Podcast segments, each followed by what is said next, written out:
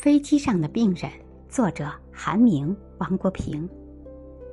有一个朋友给我打电话，说有个癌症病人要从加拿大转回来，因病情比较重，要坐飞机。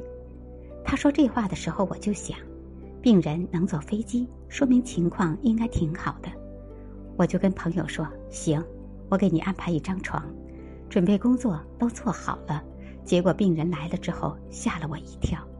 病人躺在担架上吸着氧，这分明是个垂危的病人。我就问是怎么来的，回答说是包了头等舱，把三个座位放下来运送过来的。加拿大那边的医院还安排了一个医生和两个护士护送他回来。病人到达后极度虚弱，白蛋白非常低，我就赶紧给他输了白蛋白。家属很诧异说。加拿大的医生说：“我们这个病人是晚期癌症患者，不给输，自费输也不行，说是违法的。”后来我们按照国内目前的治疗方案进行治疗，病人回到祖国活了十多天，心满意足了。这个事情给我的冲击很大。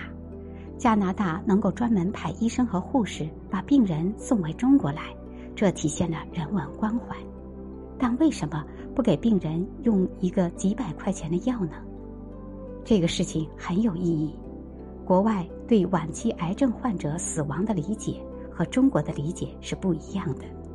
有的人存在一种非得把病人给治死了才行的观念。